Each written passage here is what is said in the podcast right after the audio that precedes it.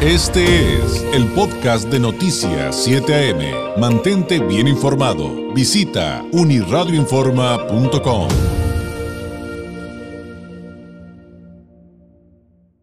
Agradezco enormemente al investigador del IMCO, eh, Pablo Clark Pablo Clark, que nos tome eh, la llamada. Él colabora en proyectos de educación para este instituto que se enfocan en el rol del uso de datos en los procesos de transparencia, rendición de cuentas y gestión del sistema educativo en México. Entre los proyectos en los que más está involucrado se encuentran Mejora tu Escuela y Compara Carreras. Son plataformas que buscan potenciar la utilidad social de datos, estadísticas y evidencias sobre la educación. Es sociólogo por la UNAM. Eh, Pablo, muy buenos días. Hola David, muy buenos días, gracias por la invitación. Al contrario, eh, pues aunque por lo pronto sabemos que, eh, según tenemos entendido, si no por favor corrígeme, que la prueba PISA sí continuará en México, eh, luego de un susto que por ahí tuvo, sería importante entender de qué se trata, ¿no? Y, ustedes que, que, le entran tanto al tema, como bien dicen, de, de datos y evidencias sobre la educación en, nuestro país, ¿qué nos podrías comentar al respecto? ¿Por qué es importante que esta prueba se mantuviera?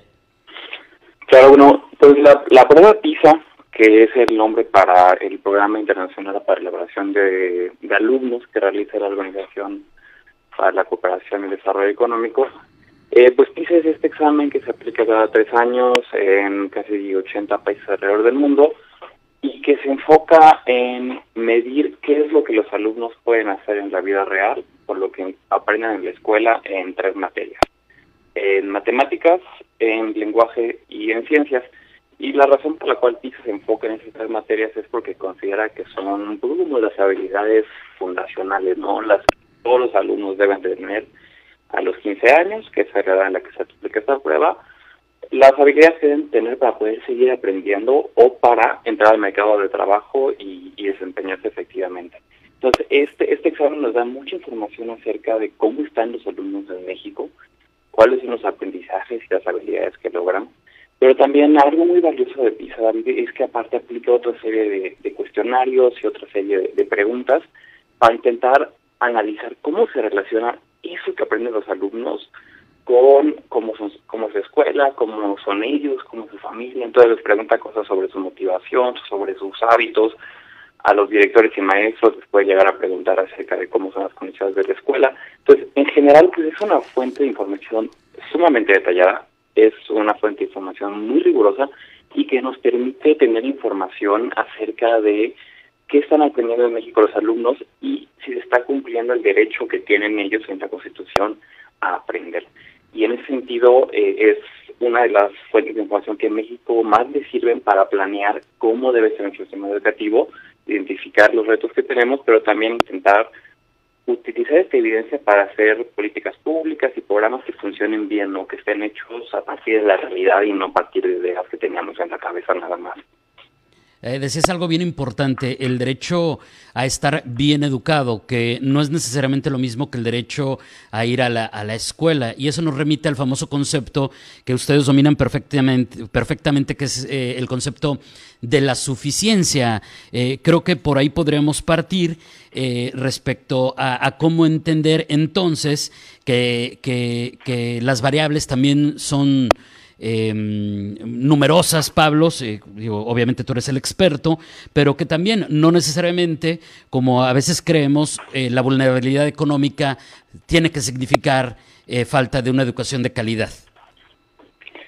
Sí, y en ese sentido PISA nos ofrece algunas lecciones bien interesantes, David, acerca de cómo hay países con también una población con mucha vulnerabilidad económica y social, como tenemos aquí en México una gran parte de la población, y que aún así son países que han hecho grandes avances en su educación en los últimos años. Un, ejemplo muy claro en PISA, por ejemplo, es, Vietnam, un país que pues, podríamos pensar que en términos de desarrollo social, desarrollo económico, eh, está todavía un poco rezagado en comparación a México, por de alguna manera, pero sin embargo ha mejorado mucho el sistema educativo.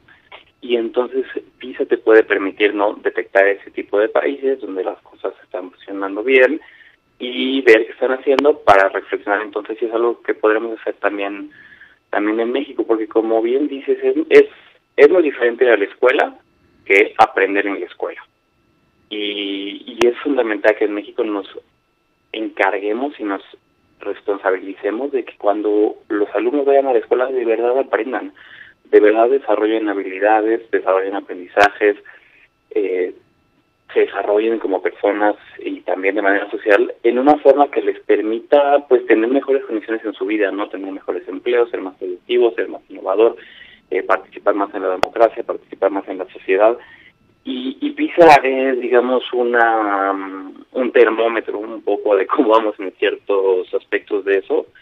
Y en ese sentido era muy preocupante que, que se perdieran, porque en México nos hemos quedado en los últimos años sin muchas fuentes de información precisamente acerca de qué pasa en el sistema educativo, específicamente de si los alumnos están aprendiendo, o no. Algunos de los exámenes parecidos a PISA, pero que se aplicaban en México o en América Latina, pues están suspendidos. Entonces, en ese sentido, era muy preocupante toda esa incertidumbre que, que había acerca de si México iba a participar en PISA 2021 o no. Qué, qué afortunado que la Secretaría de Educación Pública haya confirmado que va a ser así, pero es muy importante darle seguimiento y ver que que dicen todas las condiciones necesarias de presupuesto y de operación de las escuelas para que esta prueba funcione de manera correcta. Perfecto. Ahora, de todas estas áreas que nos explicaste, Pablo, de eh, que evalúa PISA, eh, ¿tendrás algún ejemplo de los estudios más recientes? Digo, porque obviamente pues se van haciendo, van saliendo los resultados. Esos resultados los sabemos meses después, eh, pero pero de, de, todo esto que evaluamos, ¿habrá algún ejemplo que nos puedas compartir respecto eh, algún área en la que los jóvenes a lo mejor no estemos, bueno, estemos, sabe, no estén también actualmente en, en nuestro país, que nos, nos, sirviera también para entender un poquito más a fondo por qué es importante detectar esas oportunidades o esas debilidades? Sí, a mí un, un dato de que se me hace eh, impactante, ¿verdad? Y que se me hace lo que debe ser el punto de partida de mucho de lo que se hace en las escuelas en México, es que de acuerdo a los resultados de PISA 2018, el 35% de los alumnos mexicanos no desarrollan las habilidades básicas en ninguna de las tres materias que evalúa, ni el lenguaje ni matemáticas no en El 35% de los alumnos no desarrolla lo básico que debe saber en eso, es decir, casi uno de cada tres alumnos. Esto nos habla de, de, de lo que desde el INCO creemos que debe ser el primer reto del sistema educativo, ¿no? Asegurarse que todos los alumnos independientemente de su condición social, independientemente del tipo de escuela al que eh, acuden, independientemente de los maestros, compañeros que tienen, todos los alumnos en México deben tener que poder desarrollar por lo menos las habilidades básicas que necesitan para poder seguir aprendiendo en la escuela o para incorporarse al mercado eh, laboral si, si así lo desean. Y, y, y este dato, ¿no? El 35% de los jóvenes, pues es una locura cuando lo pensamos, porque hay 36 millones de, personas que tienen educativa en México, entonces estamos hablando de que casi 12 millones de ellos no tienen esas habilidades básicas. Este dato, que es decir, el, dato más básico de cómo le va a México en PISA, ya nos empieza a dar cuenta de la magnitud del reto que tenemos en el sistema educativo de México.